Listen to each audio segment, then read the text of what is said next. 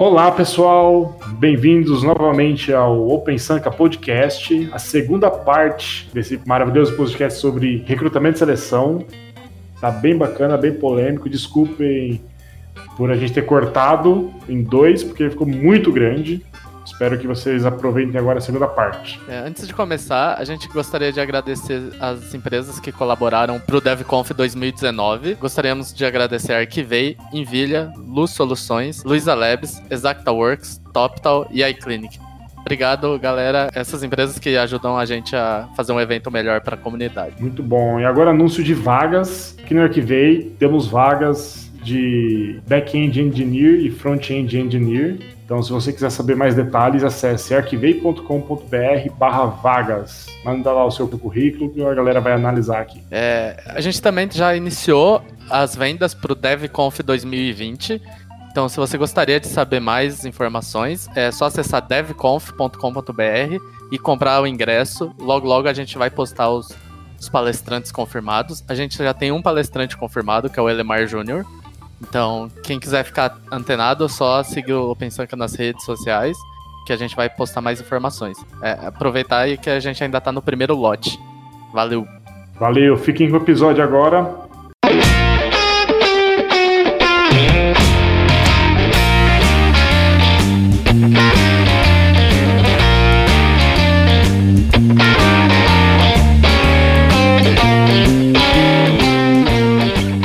Qual foi o mais zoado que o processo que vocês participaram e qual foi o mais legal nessa linha de desafio de código? Tipo, o pior e o mais da hora. Eu posso começar para falar como que foi. Tipo, a minha pior experiência com esse tipo de desafio de código foi quando eu tinha que escrever um, um, um algoritmo num papel, uma folha sulfite, e isso tinha que compilar, porque alguém ia pegar isso, mas eu não tinha uma ideia, eu tinha um papel e uma caneta. Parece algoritmo Zoom que eu tive na faculdade.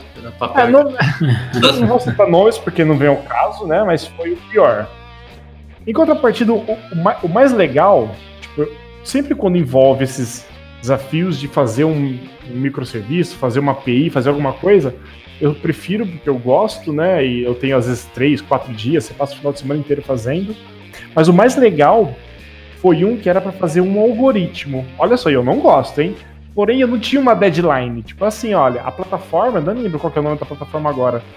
Ela tinha um problema, você tinha que resolver aquele problema com o algoritmo e você tinha o tempo que você quisesse fazer. Você podia sair, fechar, tomar café, ir no Google, ir no Stack Overflow, ir no GitHub, ver como que é esse problema e fazer a sua solução. Tipo, é como se fosse um desafio de código, mas sem aquela, aquele time box, sabe? Ah, o, tempo depois era levado em consideração, talvez, o processo? Talvez era. Mas foi o mais divertido que eu fiz, foi o, o, um dos que eu mais aprendi coisa nova, sabe? Ah, eu Tive uma experiência negativa usando, eu não, não lembro a empresa, mas foi usando essas plataformas, hacker, foi a HackerRank, se eu não me engano. Antes de um filtro com a empresa, já tive dois exercícios, eu não entendi um deles, não tinha ninguém pra, pra discutir e foda-se, aí não passei e já era, abandonado ali. Agora eu tive várias experiências positivas, é, uma delas foi na, na, na empresa atual que eu tô, que foi eu fiz o, o, filtro com a, com a RH, depois eu tive discussão técnica com as pessoas, sem nada de código, e depois eu fiz um live coding com o, time inteiro. Então, aí foi, a gente viu uma experiência de pair programming como seria no dia a dia. Não foi nada muito complexo. É, é essas formas que eu, que eu gosto de entrevista. Recentemente também eu conversei com o pessoal da Husky, um amigo meu, e foi bem legal, porque foi um exercício takeaway, eles me passaram, eu fiz um pull request no repositório, e um dia eu, eu aí eles marcaram uma call com o time inteiro. E foi o dia que me perguntaram várias coisas, do que, por que, que eu escolhi fazer daquela forma, e eu fui explicando os porquês. Então foi bem massa. Eu, a minha pior experiência foi uma vez que ainda teve que ir até São Paulo para fazer a prova. Uh, eu morava em Rio Preto na época teve que ir um sábado pra, pra São Paulo, só que a vaga era pra Araquara. Aí eu. Nossa. É, é, é, aí eu fui lá e a prova era no Mac, eu nunca tinha pego um Mac, uh, sem acesso à internet, em um notepad, compilando por linha de comandos. Nossa. tinha que compilar e tinha que funcionar. Aí, nossa, foi terrível. A melhor experiência foi uma que fiz uh, em agosto, mais ou menos, que era basicamente um desafio. Eles passavam na API com os testes quebrando. E, e aí, uh, basicamente, o, o, você desenvolvia os, o API para os testes passar e aí você podia fazer o que quisesse. Aí eu coloquei mais testes, dava 24 horas, mas tipo, dava para fazer em 3 ou 4. E aí, tipo, eu comecei a fazer um monte de coisas e foi bem legal, gostei. Aí você fazia o pull request depois, mandava, mandava fazer o checkout, era um repositório meio que privado, aí ninguém conseguia acessar só os recrutadores, era foi bem interessante. Bom, eu, cara, faz tempo que eu não faço processo. Eu lembro de um que eu tive que escrever SQL na mão, que eu achei zoado. Mas, é, na verdade, assim, se fosse pra eleger um aí, vai nos últimos tempos, cara, eu tive que fazer um, um projeto que o cara dava lá, era, um, era bem específico, cara. Eu tinha que fazer uma integração de uma API com Apache Camel. Nossa! É, o fato do cara falar que tinha que ser Apache Camel, e assim, a gente tava trampando com isso, né? O projeto que eu tava atualmente, a gente estava num projeto legado que tinha um monte de configuração com Apache Camel. Sabe quando você, cara, já tá assim, eu tava. Eu ia trabalhar arrastado de raiva de ter que mexer naquilo. Aí, inclusive, foi essa empresa que eu falei, que rolou todo o fit cultural, a empresa parecia ser excelente e tal. Inclusive tem um amigo meu que trabalha lá hoje, é na Holanda.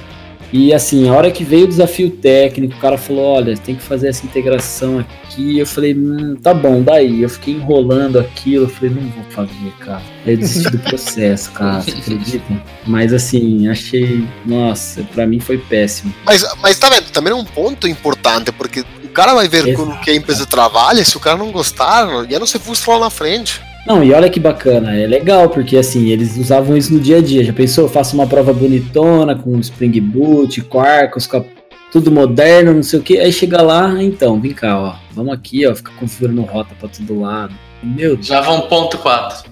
É, aí é, não fui, cara, acabei. E eu não sei, acho que processo seletivo, assim, mais legais, eu acho que, cara, fiz vários que eram esses desafios, para mim todos eram bem legais, mas é que eu, eu gosto um pouco dessa questão de desafio, dessas plataformas, por exemplo, eu gosto bastante, um que eu gosto de citar, que foi uma, não sei se vale, como foi um processo seletivo, mas foi, é, foi quase, como se fosse uma prova. O cara enviava um arquivo texto para você, é, com a descrição do problema dele, se eu não me engano foi na Talturks, mas faz bastante tempo. Era um arquivo texto, é bem similar à certificação Java de, de desenvolvedor, quem já fez.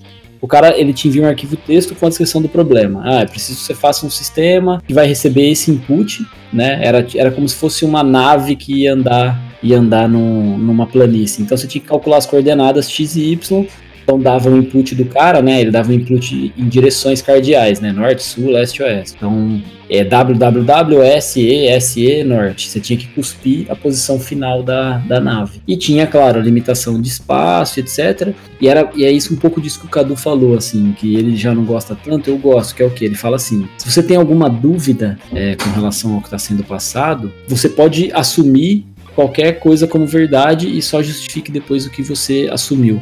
Eu acho que eles fazem isso de propósito, né? Eles já deixavam umas lacunas meio que assim.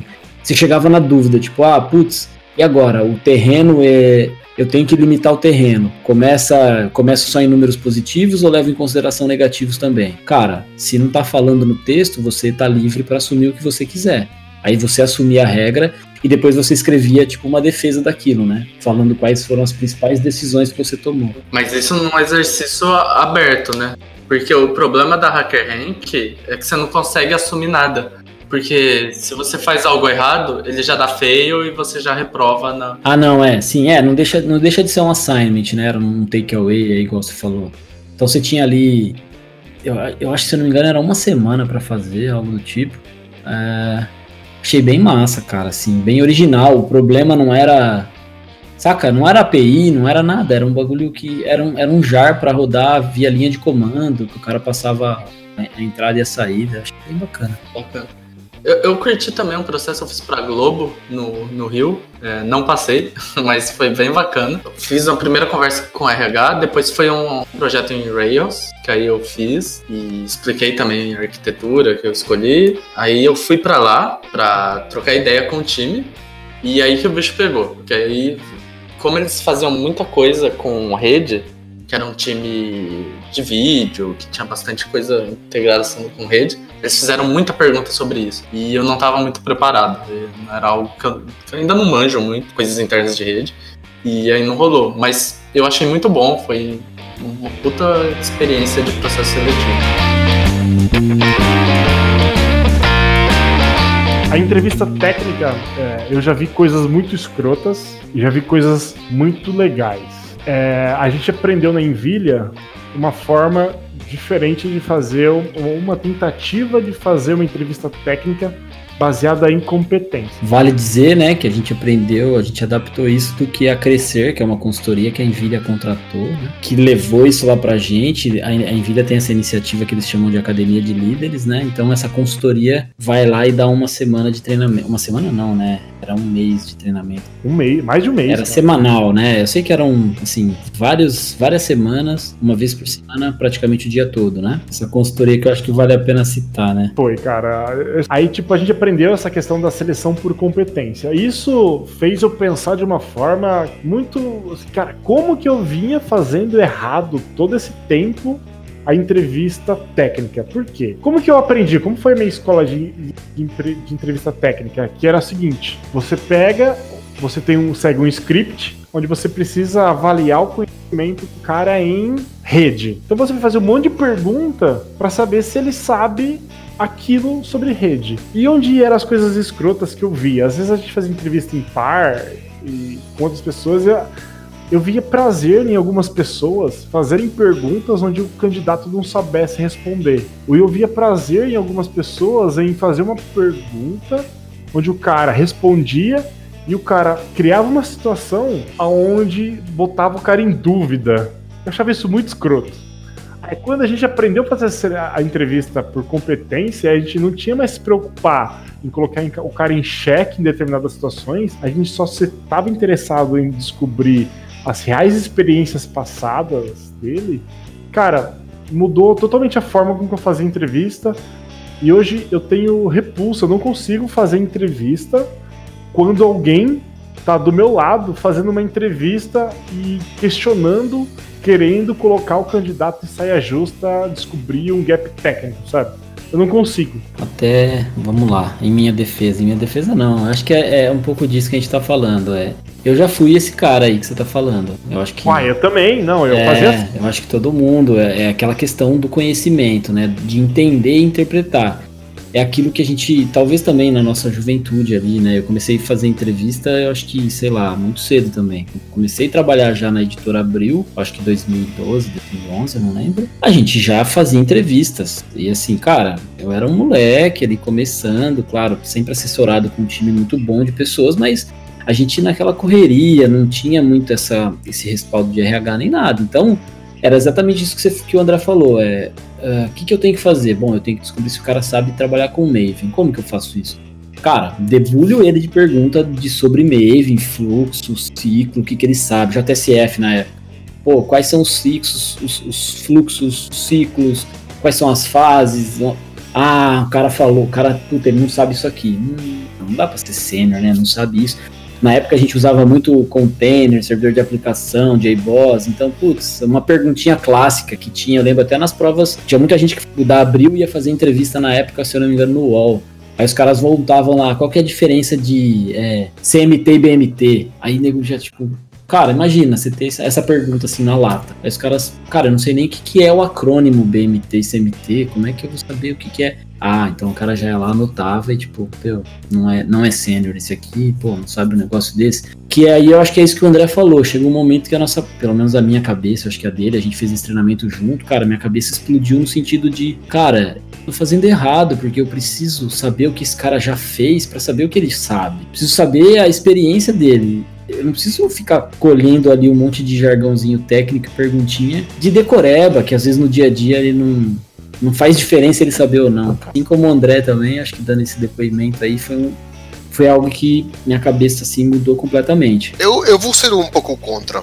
Gosto da, da seleção por competências, mas acredito que às vezes a gente assim corre o risco de esquecer certas coisas importantes numa entrevista. E por exemplo, de colocar o candidato na saia justa, não é por colocar, é porque às vezes o cara ah, leu alguma coisa e fala que ele fez tal coisa. E às vezes você precisa extrair tal coisa desse cara para ver se realmente ele fez.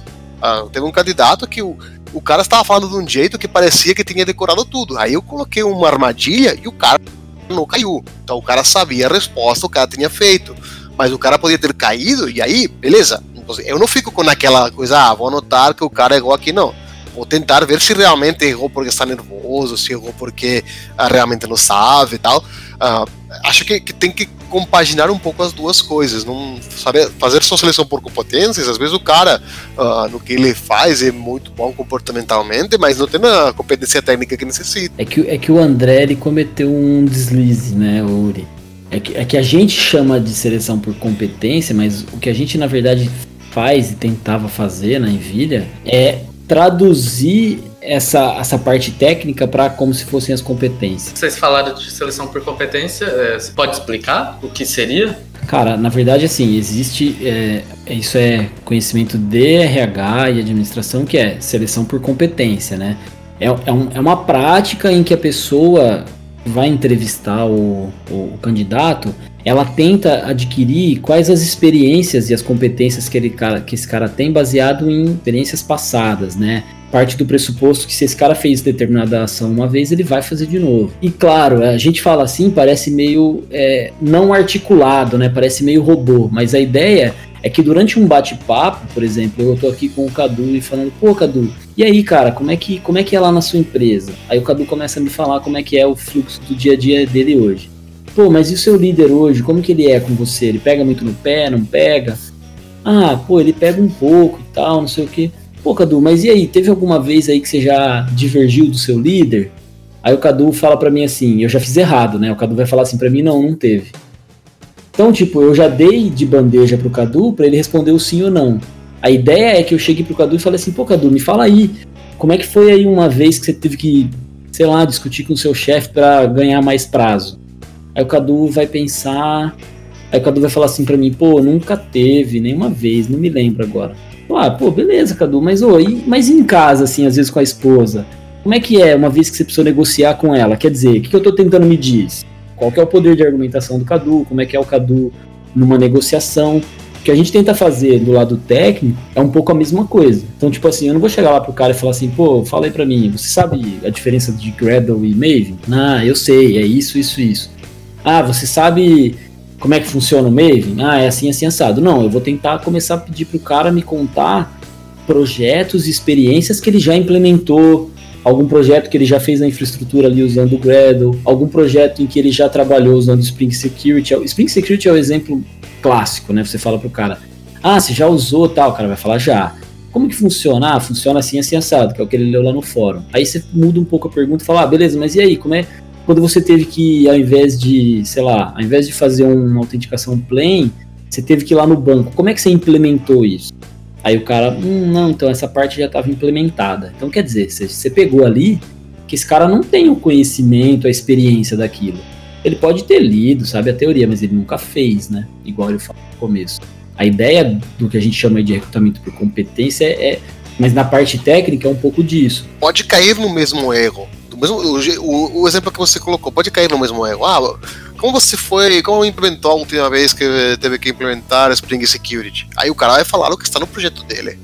Ele talvez não fez, mas estava lá. Então ele, ele sabe mais ou menos como funciona porque está no projeto dele. Então pode cair no mesmo ponto. O, o, que, o que eu acho que traz de legal a seleção por competências é que uh, evita você passar por um checklist. Tipo, ah, você sabe isso? Claro, check. Sabe isso? Ah, claro, check você pergunta o que ele fez e tenta aprofundar para ver se realmente ele fez, se realmente ele conhece, se realmente colocou as mãos na massa.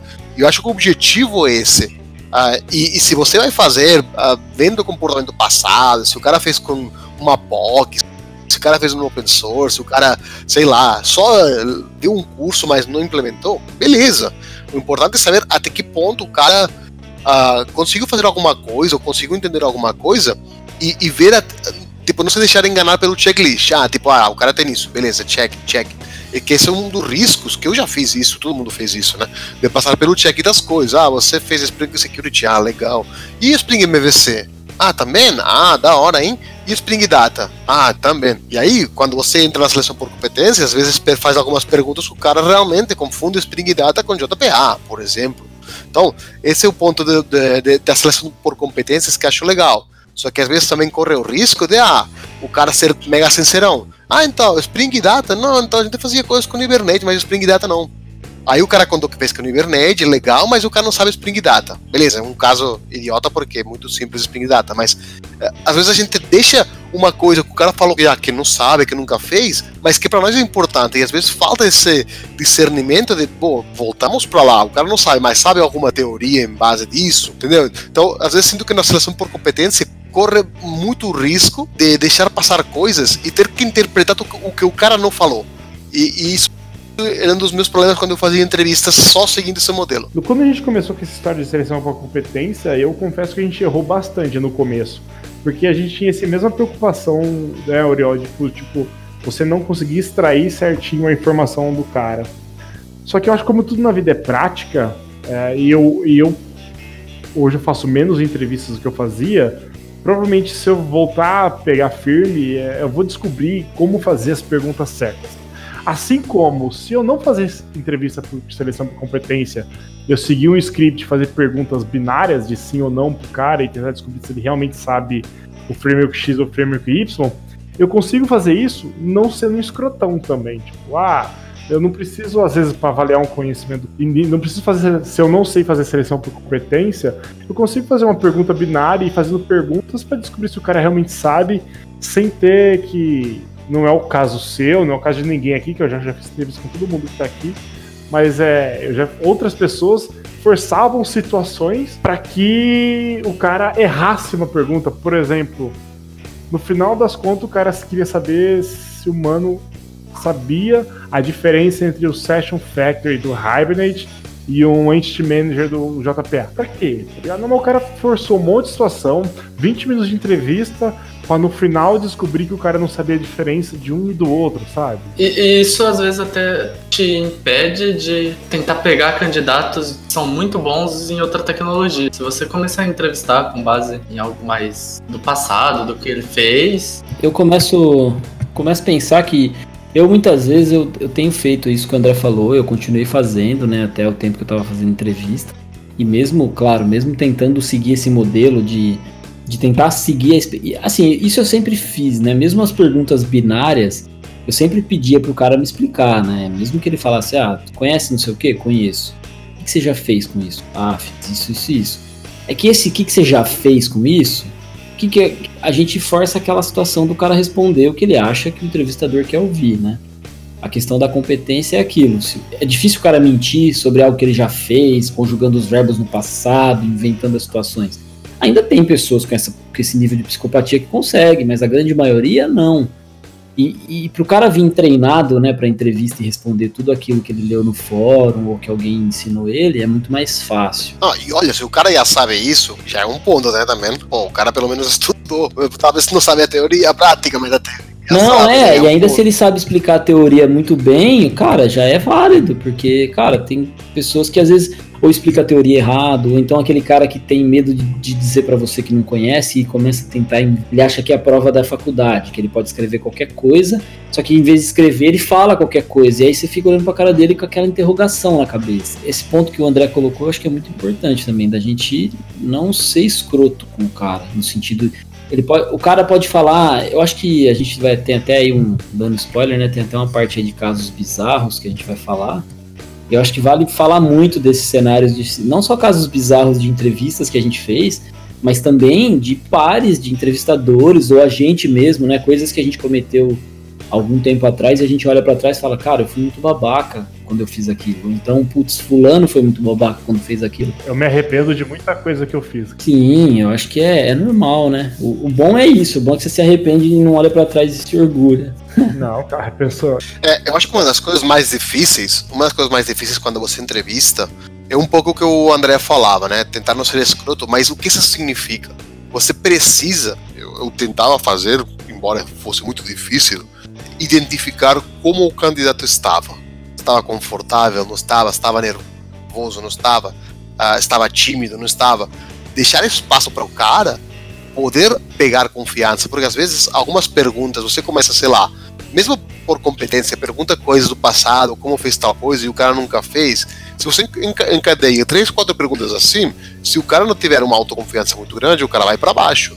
Aí na seguinte pergunta que ele sabe, vai, vai gaguejar. Então, às vezes, eu dava uma pergunta, se o cara não respondia bem, eu ia para uma coisa muito fácil, ia puxando a partir de lá, mas às vezes você não conseguia identificar, e isso sempre foi a minha maior dificuldade, identificar o momento em que o candidato estava. Estava confortável, não estava, conseguia falar, não conseguia. Inclusive, isso é uma técnica Uri, que o pessoal fala aí na questão de entrevistar, isso em qualquer área, não só de TI, que é sempre ali os primeiros cinco minutos você tentar né, criar esse, esse vínculo com o cara. Então, às vezes fazer até perguntas ali pessoais, né? Tipo, oh, pô, onde, onde você é, onde você mora, como é que é aí, tá empolgado. E, e aí até também nessa questão técnica, eu também, eu começo sempre ali deixando cara mais à vontade, tentando fazer perguntas que, que eu sei que ele sabe, né? Eu imagino que ele saiba, ou, ou eu já vi ele já até me respondeu, ele já até fez alguma coisa ali no, na primeira prova técnica, mas para já para o cara ganhar esse, esse grau de confiança. Mas eu acho que assim, é, em resumo de tudo que a gente está falando aqui sobre essa, essa entrevista técnica, cara, eu acho que é muito difícil para gente num bate-papo, seja ele de uma hora ou de três horas, conseguir bater o martelo e definir se o cara sabe, não sabe, o nível de experiência do cara Acho que a gente tenta, da melhor forma possível, extrair isso. Por isso que eu sou muito a favor desses processos em várias etapas, porque a gente tem pedaços diferentes, né? A gente fala em software iterativo, né? Em várias iterações entregando pedaços. Eu acho que a entrevista pode ser a mesma coisa. Eu tenho ali é, várias iterações com o cara, porque a cada momento eu vou conhecendo um pouco mais dele, vou extraindo um pouco mais dele, ele também vai ficando mais confortável com a empresa, vai sentindo mais como é que... E, e, a, e a entrevista é esse feeling, assim, eu acho que entra muito isso aí, de conseguir perceber o candidato, conseguir perceber quais são as experiências dele, essa parte do conhecimento, eu acho importante também, mesmo... Já teve muito candidato que, cara, olha, nunca trabalhei com uma arquitetura de microserviços, mas você falava com o cara sobre arquitetura de microserviços, ele sabia a teoria, sabia quais eram os possíveis problemas, quais as possíveis soluções, frameworks para auxiliar aquilo, né? Nunca usou, mas sabia de nomes pelo menos. Eu acho que isso também é importante, é válido. E, e outra coisa que a gente errou muito, que assim, não que me arrependa porque não tinha muito como sair disso, né? Mas o fato de fazer entrevistas sozinho porque você vai avaliar um cara na parte mais forte, que é a parte técnica, que você no final das contas, se passou por o RH, você já vai bater o martelo, ah, eu acho que o cara é pleno 3, sênior 1, sênior 2. Fazer sozinho é muito difícil, porque você tem a sua visão e às vezes você segue uma linha de raciocínio, não aprofundiza em alguma parte importante, quando você tem outra pessoa do lado, é outra visão, é outra, outro nível de interesse na hora de, de, de buscar coisas no candidato. Então, acho que é muito importante parear na hora de fazer entrevistas. Concordo, cara. Nossa, se eu pudesse falar uma coisa aqui, acho que de tudo que a gente falou, o primeiro ponto seria esse: não façam entrevistas sozinhos, assim. É, é o que o Uri falou, a gente já fez muito, né? Às vezes acontece, a gente sabe ali da correria do dia a dia, mas se puder não fazer sozinho, não faça, assim. Só quem faz entrevista sabe principalmente técnico. Só quem faz entrevista técnica sabe como é difícil você julgar, porque você sempre você pode ficar três horas com o candidato, você sempre sai com uma dúvida ou com alguma com vontade de ter uma segunda impressão sobre alguma coisa, porque no fim das contas a entrevista é um julgamento, né? A gente está ali é, julgando a outra pessoa sobre os conhecimentos dela, sobre os valores dela, sobre como ela como pessoa e como profissional, na verdade. E cara, ajuda muito você ter um cara para você olhar para o lado e, e aí você, pum, ah, aquela hora que ele falou isso, eu pensei isso. E o cara vai olhar para você e falar, pô, também causou essa impressão em mim. Como já teve muitas vezes o cara virar para você e falar, cara, você achou isso? Pô, eu não achei, eu achei diferente. E aquilo te dá uma outra perspectiva, te ajuda a avaliar o candidato. Tudo isso transforma o processo mais humano para o candidato, na minha visão. Porque é ele, é esse, esse é o cara que é o maior impactado em tudo isso. Que às vezes ele é um cara que ele se preparou, ele estudou, ele tá querendo essa, essa novo desafio, então a gente tem que tentar é, prover para ele o, o, cenário, o melhor cenário, assim, para ele dar tudo dele, para ele estar tá confortável, para ele conseguir falar tudo que ele pensa, tudo que ele acha. Embora, claro, às vezes a gente não consiga, mas a, acho que a missão é essa.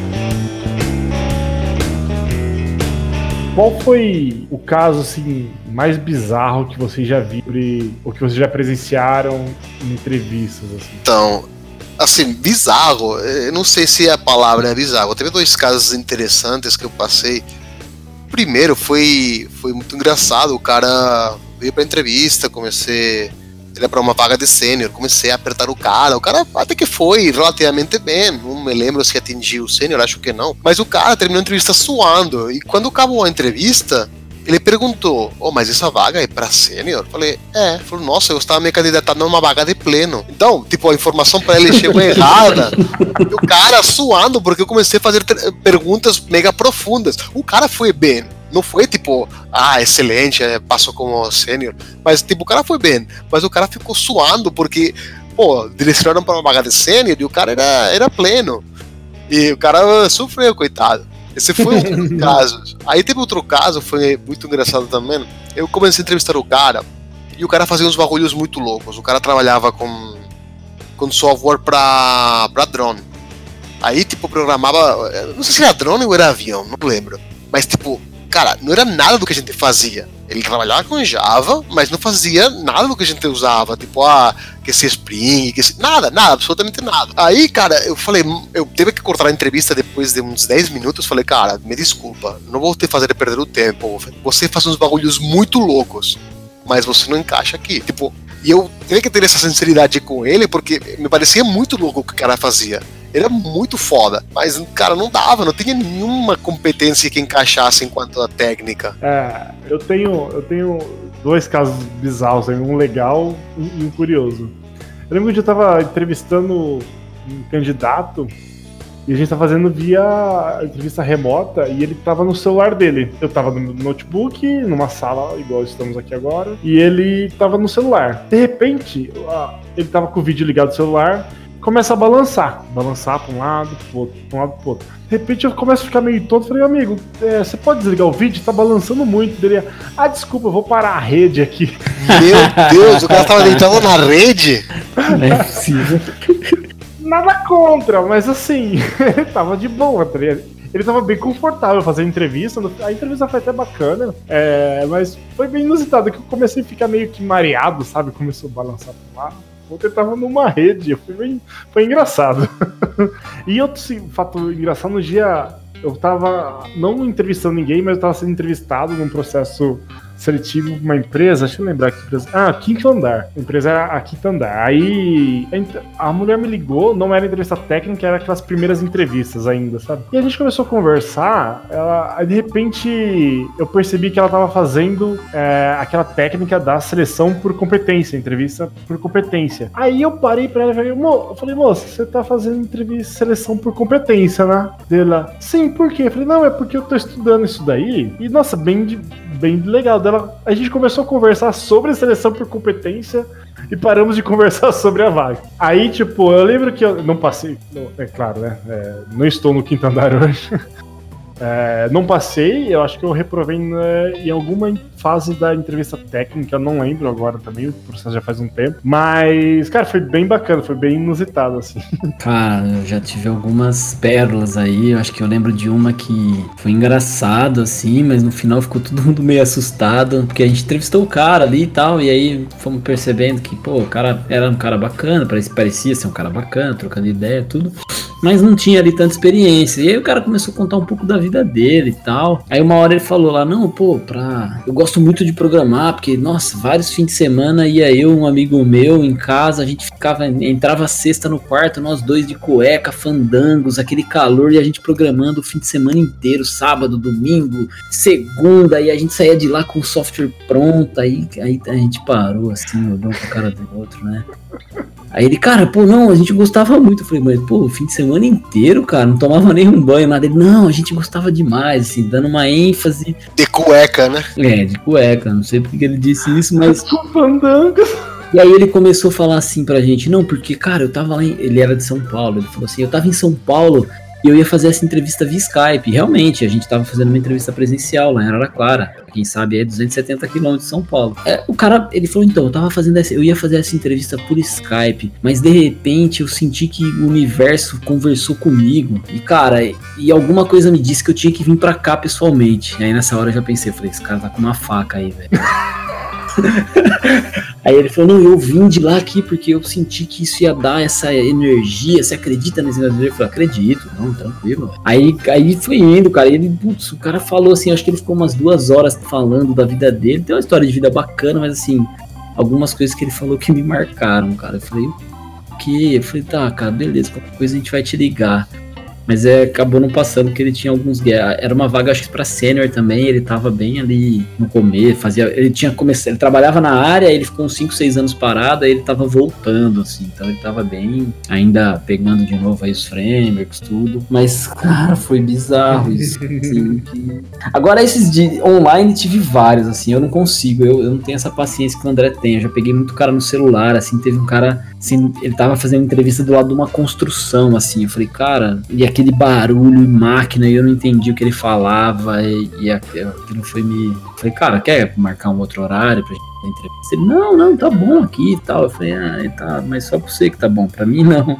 O Denis trabalhou comigo aí na, na, na Envilha, trabalha ainda na Envilha, né? Conta uma história bem bacana, que eu entrevistei o Denis para ele entrar para nossos times lá, né? E eu lembro que na conversa, papo vai, papo vem, na antiga empresa que ele trabalhava, os, desenvolvedores chamavam de recurso. Pô, é normal, né? Ah, quantos recursos para um, projeto, né? Quantas pessoas? Aí acabou a entrevista, eu falei, ô Denis, eu nem, nem conhecia ele de você me permite fazer um feedback, dar um feedback para você? Dele, claro, por favor, não sei o que. Eu falei, cara, não chama as pessoas de recurso, não, chama de desenvolvedor mesmo, né? e, bom, acabou a entrevista, falou, abraço. O Denis contando essa história, ele falou, porra, fodeu, não passei, não sei o que, o cara, mó feedback escroto. Pra ele eu fui escroto pra caralho. Hoje, não, na, na verdade, ele foi, a gente aprovou ele, a gente contratou ele, né, tudo mais. Mas se você ouviu o Denis contando essa história, Cara, é muito engraçado, porque ele, ele conta com um desespero. Imagina. Porque, tipo, eu, eu fui inocente, eu dei um feedback, ah, não chama as pessoas de, de recurso, mano. As pessoas são pessoas, cara, são desenvolvedores. Então, esse é o primeiro nome que eu queria citar. O segundo nome é de uma pessoa que eu amo muito, Júlio Falvo. E eu fazia entrevista junto com o Júlio, e o Júlio ele tem uma qualidade que é uma bosta. Que sempre quando alguém não sabia alguma coisa, ele explicava pra pessoa. é verdade. Nossa, qual é, meu irmão? Não sei qual é que é, meu irmão. É, qual é a diferença? O que é JPA? Ah, porra, não sei. Então, JPA é isso, isso, isso, isso. Pô, o que, que é REST? Puta, não sei REST. Ah, REST é isso, isso, isso, isso. Mano, e a entrevista com o Júlio ficava horas dele, ele ensinando os manos, tá ligado? Sim, cara, dou fé disso, já passei. Te amo, Júlio, por favor. Pô, mas é da hora você sair de uma entrevista aprendendo, sabendo mais coisas do que você entrou. É, da hora, mas tem um, tem um tom e um limite, sabe? É, exato. Não tem isso aí na pauta, mas vai ser um extra. Coisas a não se fazer na entre... numa entrevista, como entrevistador. Pô, o que não fazer? Não ser um escroto. Não prestar atenção na pessoa. É, Catu, bem falado. Cara, vai fazer entrevista com o cara e você fica na porra do notebook, no celular, no computador, respondendo e-mail. Nunca ficar digitando enquanto tá fazendo perguntas para o cara. Se você for, então, é, se você for digitar, cara, avisa o cara que você vai fazer avisa alguma anotação. Que tá fala que você vai, ó, oh, tô anotando. Ou então pede licença e sai, mas não, não, não, não, não faça igual o André aí, fique digitando no meio Ah, eu, né? Eu, né? Aconte... Isso aconteceu uma vez só e o cara tá expondo publicamente. Mano, eu vou, agora eu vou citar mais um nome, chama Matheus Mendes. Eu tava eu e o Mendes entrevistando um cara e o Mendes tinha um computador que a, note, a câmera do, note, do, notebook é embaixo. Não sei porque Raia Dell fez isso, velho. É embaixo. Nossa, então você tá vendo, você fica vendo os dedos da pessoa digitar. A gente tava na sala, aí eu conversando com o. A gente conversando, o entrevistador falando, de repente vem assim no privado uma mensagem do Mendes e vi ele digitando. Ah, porra, não sei o que, vamos encerrar, não tá dando, não sei o que. Eu, ah, pô, vamos dar mais 10 minutos. Não, não, pô, tá ruim, o cara não, não, não deu, não deu. Aí eu, ô mês, desliga sua câmera aí, porra. Você tá digitando. É, isso foi foda. Acontece, né? Vez, cara. Não, mas é, tem que se policiar. Eu, eu, eu sempre, quando eu ia anotar alguma coisa, mas é difícil anotar, assim. Mas sempre avisar o cara. É, eu, eu errei bastante no começo também. Sei falar, oh, você, se você ouviu alguma coisa, você vê se desculpa aí que eu tô digitando anotações referente à entrevista. Deixar claro esse, essa, essa, essa transparência bacana pro cara não achar que você tá no WhatsApp. Verdade, cara, é bem, bem legal mesmo. Coisas que não devem fazer, assim, sobre explicar para o candidato, acho que vale se, principalmente se o cara pergunta, ou se for alguma coisa que você acha tipo, que é muito pontual, que é legal o cara saber. Porque, cara, toda vez que eu fiz uma entrevista e, tipo, aprendi alguma coisa, achei mega legal. Ah, fui lá na entrevista, eu não sabia tal coisa, e o cara deu um briefing mesmo. Ah, isso é aquilo outro, você estava errado aqui. Pô, cara, acho da hora isso. Agora, o Julião era bem prolixo, né? É, eu, eu, eu discordo um pouco, cara. Eu acho que se o cara não sabe, ele tem a obrigação de anotar aquilo ali que você perguntou, ele não sabe, ele chega em casa, ele vai aprender, cara. Ah, eu discordo de você, mesmo. Eu já passei por situações que o cara queria inverter a, a entrevista, cara. Aí eu tô ali entrevistando o cara, tudo que ele não sabe, ele ficava, mas o que que é? Mas como é que funciona? Cara, dá, velho. E eu tenho, eu tenho, que, eu tenho que extrair o máximo do cara. Se a, se a todo momento que eu preciso extrair dele, ele vai me interromper e fazer eu explicar pra ele, peraí, quem tá entrevistando quem? É o que o Orion falou, coisas pon- pon- pontuais. Eu penso muito no sentido de, cara, qualquer. Se ainda é um feedback com relação a alguma coisa que o cara errou de conceito, beleza. Agora, por exemplo, ah, o cara, o cara nunca ouviu falar de JPA, beleza, você dá um briefing pra ele, ok. Agora você tá ali, ele te falou, ele te falou uma arquitetura completamente bizarra. Cara, você não vai entrar nos pormenores com ele, discutir com ele os porquês, explicar os porquês, manja. É, é mais nesse ponto que eu tô falando. É, acho que tu tem um tom, né? É, o, o excesso é ruim sempre, ou a informação mínima é boa. Por exemplo, eu lembro mais, eu lembro do Ribeirão, quando ele fez uma entrevista comigo uma primeira vez, e a única, sei lá, que ele me entrevistou, que eu reprovei, é, porque eu não sabia ao certo o que, que era JMS. Sim, é isso. Não sabia. Aí, saindo da entrevista, eu falei, cara, mas qual é que é? Ah, ele me explicou ali rapidamente o que, que eu fiz. Eu corri aprender isso. Mas ele não me explicou toda a especificação ali. Tá ligado? Ele falou, ah, é isso, é isso. Ele me deu três ou quatro keywords sobre o que era aquilo e fui atrás, tá ligado? Então acho que tem um tom, entendeu? Principalmente isso, depois da entrevista. Tipo assim, na minha opinião, eu, eu como entrevistado, cara, é, o entrevistador tá ali pra me fazer perguntas. Se eu não souber e quiser muito saber, eu espero terminar a entrevista e chego nele, cara, então, você falou um negócio aí, o que que é isso? O que que, que eu nunca ouvi falar? Já estamos fora da entrevista, já não tá mais no meio do processo seletivo. Porque a minha opinião é que as coisas se misturam. Porque aí você tá ali dando um briefing pro cara, eu não sei, menos, claro, minha opinião pessoal, assim, eu não costumo fazer.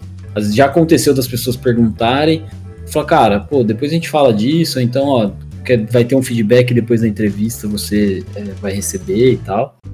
É, assim, se o cara não sabe nada do nada, ele não é você explicando ali pra ele no momento da entrevista que ele vai saber, tá ligado? Eu acho muito alimentar o próprio ego, tipo, dar uma explicação pro cara e mostrar pra ele e tal. Acho que não. Mas claro, é, é minha opinião de posta, né? Eu sei que nem o Julião adora explicar, o Uri tava comentando que tem ali o meio termo. Eu já sou mais escrotão. Sempre, sempre foi. Sempre foi. Hashtag Mendescusão. O- Outra coisa que não deve fazer também, a gente não deve fazer, é não dar feedback. Tá? Acho, acho uma bosta. Isso é horrível, cara. É horrível. Mas, mas aí, aí a pergunta é: a gente tem que dar no final da entrevista? Eu acho que não. A não ser que seja alguma coisa muito pontual tal. Ou.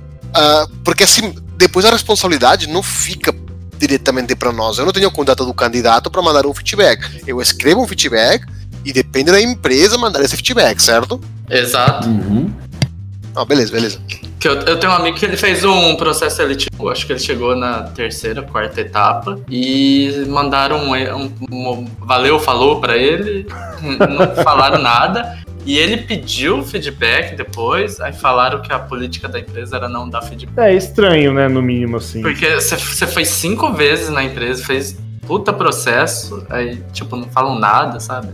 Foda. Estranho. É que eu já vi muita gente, o LinkedIn também virou uma terra abandonada, né? Eu já vi muita gente esbravejando, fazendo post gigante, xingando a empresa, porque não deu feedback.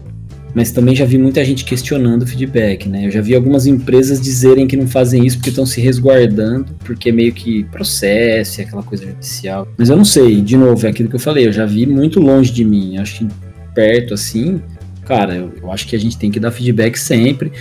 Acho que dependendo do feedback, fazer igual o André fez aí com o Denis, que é um feedback para melhorar o cara, às vezes não é nem da entrevista ali. Meu desejo era que se, se, se eu não tive dúvida nenhuma, vamos supor, entrevistei o cara. É, eu já vi, por exemplo, esse cara aí que o André comentou. A gente começou a fazer entrevista com o cara, primeiros 15, 20 minutos ali, a gente já viu que não ia rolar, não era o perfil que a gente queria, tinha muito desvio comportamental, não era só técnico, enfim. Cara, meu desejo era poder chegar nesse cara e falar assim, amigo, olha, então, é, a gente procura uma pessoa mais assim, assim, assado, você é assim, assim, assado, é, a gente não, acho que não vai rolar. Beleza.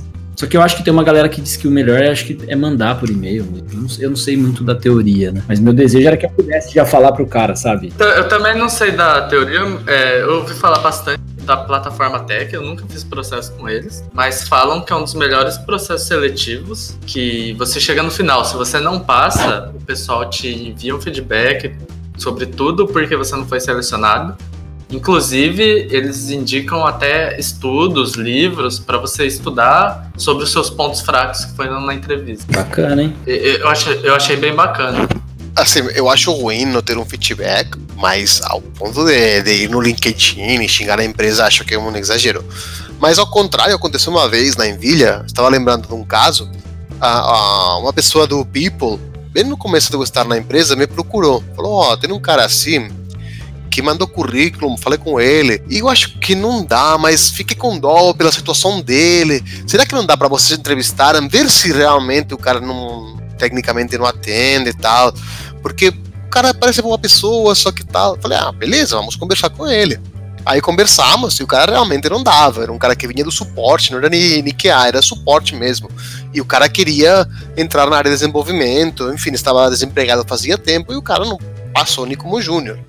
Beleza, passei pra essa pessoa do, People e ele deu a devolutiva pra esse cara. Esse cara me achou no, no, no Skype e começou a xingar o, pe- a pessoa do People. Ah, é que as pessoas do People não prestam, né, que não sei o que, que não sei o que. Eu falei, cara, mano, o cara, a pessoa teve uma super oportunidade, tentou te ajudar ao máximo, não deu, o seu, seu perfil não encaixou, tecnicamente você não encaixou e está xingando a pessoa. Tipo, achei meio escroto, sabe? Bem escroto. Pronto, é também o não faça como entrevistado, né? Porque, tipo, cara, É, não, não questione o feedback, se você não gostou, beleza, hein? é, é É, uma prática. feedback é uma é uma prática coisa- comum, né? A galera que questiona muito feedback, né? Já vi muita gente fazer. Feedback é uma coisa, geralmente, não importa o tipo. É uma coisa que você tem que O ouvir. famoso presente. Isso. Você tem que ouvir, agradecer, ir pra sua mesa, digerir aquilo e julgar. Tipo, E aprender algo. É, às, às vezes você não concorda. Ah, você, sei lá, você passou a impressão de que é, que é arrogante. Beleza, talvez eu, não- eu não me considero arrogante, mas eu tenho que refletir por que eu passei essa impressão para o cara. E- Será que na entrevista estava muito seguro de mim, dos meus conhecimentos e passei a impressão da arrogância? É, é isso o ponto. Se recebeu feedback, tenta digerir. Não concorda? Cara, se não concorda zero, essa empresa não é para você. Vai para outra. Exato. Exatamente. Eu acho que vale a pena falar aí nessa época que a gente vive também, que tem uma galera que perde a noção, né, de piadinhas e já chegar, é aquilo que a gente falou, né, tenta quebrar o gelo às vezes com o entrevistado, mas o cara chega ali fazendo, sei lá, umas piadas escrotas achando que, que é normal, né, assim, a gente tem que ter isso muito e cada vez mais na cabeça, né, cara.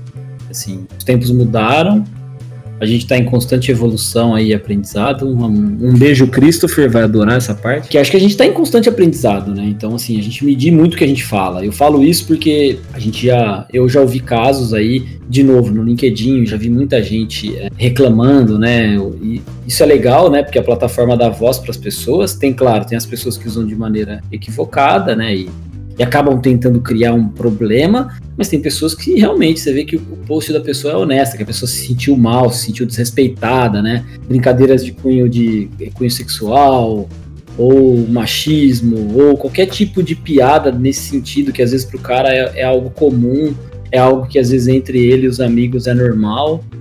É, cara, saiba quem você está entrevistando, né? Saiba os valores da sua empresa.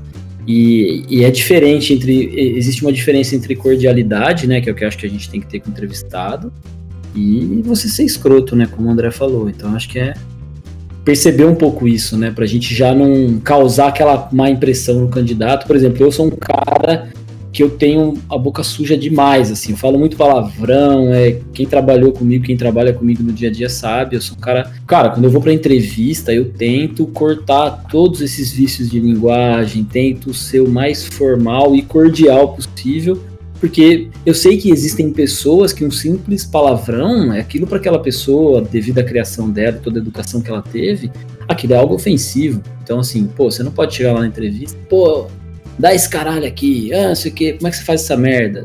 Não. Então saiba que aquela pessoa ela não vive na mesma realidade que você. Então é muito mais esse trabalho de empatia, né? De tentar identificar quem é aquela pessoa, que momento que ela tá vivendo e deixar ela brilhar naquela entrevista.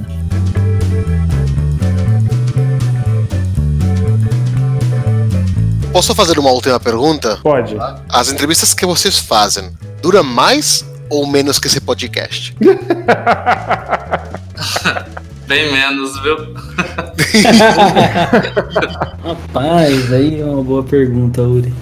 Bom, eu já, eu já participei de entrevistas que era, foram, foram muito rápidas porque não tá legal. Quando não tá legal, você já quer acabar rápido, né?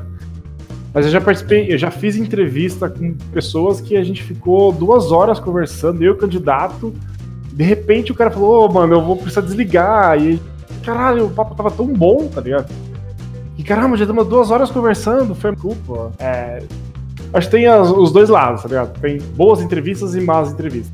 Eu acho que se a gente extrapola, a gente pode roubar o tempo do outro cara, mas se o papo tá bom e a pessoa não se importar, eu acho que é meio que natural o papo se desenrolando, assim. Concordo, quando você já vê que o candidato não vai atender, acho que é, é perder o tempo tanto você como o candidato, né? Então, acho que vale a pena cortar de uma forma elegante, sem ser brusco, uh, mas também tentando uh, realmente ter certeza de que você extraiu tudo que podia já, uh, que já sabe que não vai dar. Então, já corta lá. Agora, já fiz entrevistas, no caso como entrevistado, que foram duas sessões de duas horas. E, tipo, e foram, foram entrevistas boas, tipo, foi legal. Foi muito da hora. Então, uh, depende muito do, do, do, candidato, da vaga, enfim, da. da que é aquilo, né? Não, não transformar, não transformar a, a, entrevista num massacre, né? Você já viu que o cara ele tá ali num nível técnico muito aquém daquilo que você pretendia perguntar para ele. Não tem porque você ficar massacrando ele com perguntas de coisas para ele ficar, não sei, não sei, nunca vi, nunca trabalhei, isso não querendo ou não, a pessoa vai se sentir mal, né? Eu também. Eu, eu, partilho, eu partilho dessa, dessa mesma ideologia aí. Mas é outra coisa, é o que acontece na entrevista ali tem que ser discutido também de maneira. É claro, você vai entre, entre acho que entre isso que o Yuri falou, né? Você tá, com, você tá em duas pessoas, você vai encerrar a entrevista, ah, combina com o cara antes um sinal, ou manda uma mensagem, alguma coisa para o candidato não perceber. E a outra coisa é, cara, por pior que o candidato tenha, se, tenha sido o desempenho do candidato na entrevista, não chegue gritando para Deus e o mundo sobre as falhas e os erros que esse candidato teve na entrevista. Isso é, é algo também que eu acho que como entrevistador, assim, a gente tem essa responsabilidade, né? Tem que ter essa maturidade. É, porque é uma, é uma falta de respeito, né? Chegar na sala, ó, oh, o candidato falou tal coisa, olha que idiota. Gente, eu já fiz, já fiz muito isso quando eu era mais inexperiente, assim. Porra, André, você é escroto. Já fui, cara, já fui escroto. Achei, mas, achei mas peraí, esse, esse sou eu, pô, peraí. mas assim, hoje a gente não faz mais, né? A gente, a gente vai aprendendo, né, como ser melhor como pessoa e tudo mais. Faz parte, acho, do, da maturidade nossa. Mas já fiz muito isso e eu, hoje, quando eu vejo pessoas fazendo isso, eu, pô, não faz isso, mano. Tipo, não, não é legal por causa disso, disso, disso. Então eu tento corrigir esses comportamentos. a galera, né? É, é, sim. Legal.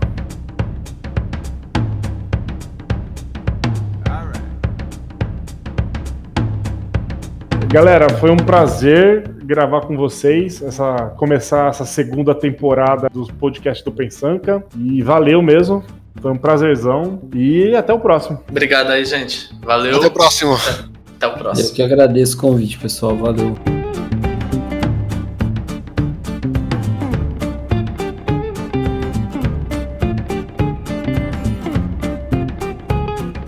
Sugerir talvez algumas dicas para as pessoas se aplicarem para as vagas, mas acho que talvez isso fica melhor em outro podcast, né? Sobre não como recrutamento, mas como talvez se- seleção, né? Como É como se aplicar em vagas. Top. podemos já É. marcar um próximo sobre isso daí, tá ligado? Top, top. Ah, mas essa pode ser só com o Cadu, né? Que só faz entrevista, né? Mano, eu em entrevista. não vou conseguir uma entrevista desse jeito.